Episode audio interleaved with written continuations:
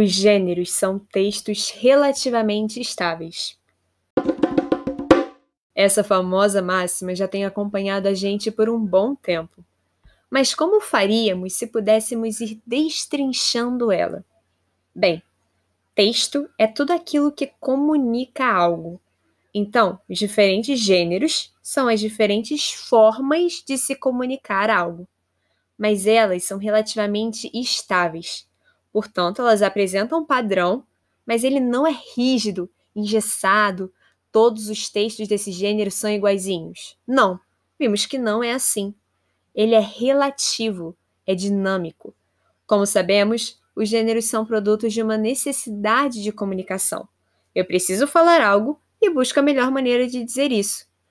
Como essa necessidade muda historicamente e socialmente, consequentemente, os gêneros também vão passar por alterações para se adequar àquele contexto específico. Aposto que vocês estão me escutando e já imaginando um texto escrito o gênero de romance, ficção, utopia, mas hoje vamos tratar de gêneros orais. São aquelas formas de comunicação frequentemente padronizadas que realizamos oralmente. Por exemplo, uma entrevista é exemplo de um gênero oral cujo objetivo é apresentar um determinado assunto por meio da interação entre os interlocutores, representados na pessoa do entrevistador e do entrevistado. Porém, as entrevistas não são todas iguais. Temos entrevistas de emprego, de estágio, de famosos, de censos, diversos tipos de entrevista que, dependendo dos seus objetivos, vão ter uma estrutura diferente, mas sempre contando com a interação entre dois ou mais participantes querendo saber sobre o entrevistado. Agora, esse relativamente estável ficou mais claro, não ficou? Para viajarmos mais nesse tema, vamos colocar a mão na massa. Nossa próxima atividade vai envolver um tipo muito recorrente de gênero oral: o debate. Seja nas redes sociais, na fila da padaria, na TV, o debate está presente em nossa sociedade com suas diferentes formas. Assim, na nossa aula faremos um debate sobre a crise dos refugiados e suas consequências para o Brasil. Atualmente, o mundo conta com mais de 50 milhões de refugiados. São pessoas que fogem de seus países, pois permanecer significa colocar a vida em risco. Pessoas que não têm um destino certo e carregam um forte estigma por onde passam. No Brasil, recentemente, houve uma forte busca por abrigo de venezuelanos, os quais cruzavam as fronteiras fugindo do caos político e econômico em seu país. Mas como o Brasil deveria reagir a esses pedidos? Foram mais de 200 mil. Será que tem emprego para todo mundo? Será que a violência vai aumentar? Qual é a cultura desse povo? São muitos diferentes? Vamos dividir a turma em dois grupos. Um será responsável por pesquisar sobre as consequências positivas e outro pesquisará sobre as consequências negativas. Na última aula, nós lemos um artigo de opinião e assistimos um trecho do debate da eleição presidencial dos Estados Unidos que já foram mais ou menos nos localizando nesse assunto. Mas teremos que pesquisar mais para fazer o debate. Busquem em fontes confiáveis, jornais, sites e revistas que tenham credibilidade. Isso é extremamente importante para embasar os nossos argumentos.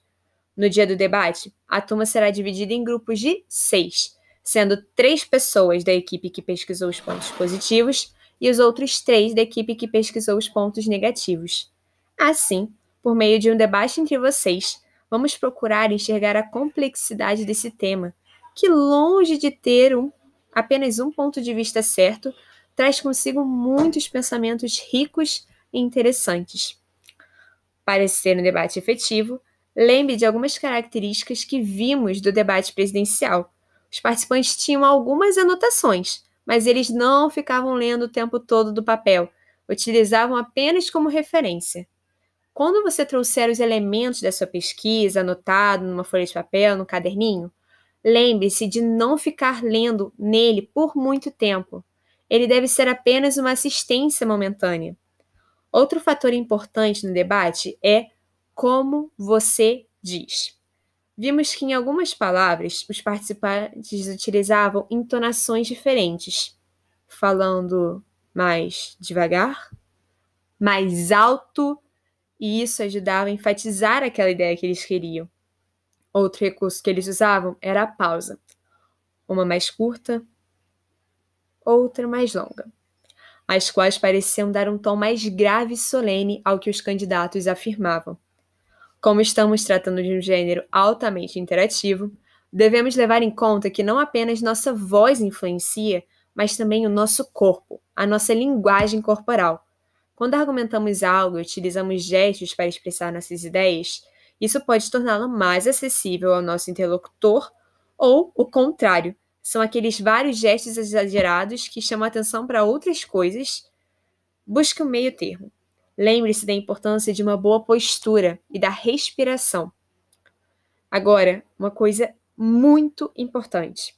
Esse é um debate, uma troca de ideias, onde não existe uma certa e uma errada, um ganhador e um perdedor.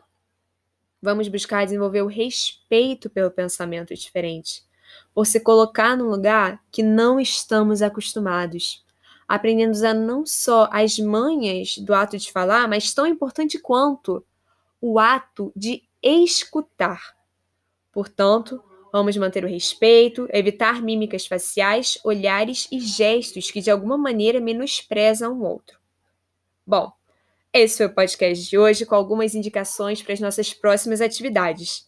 Espero vocês para esse debate tão interessante.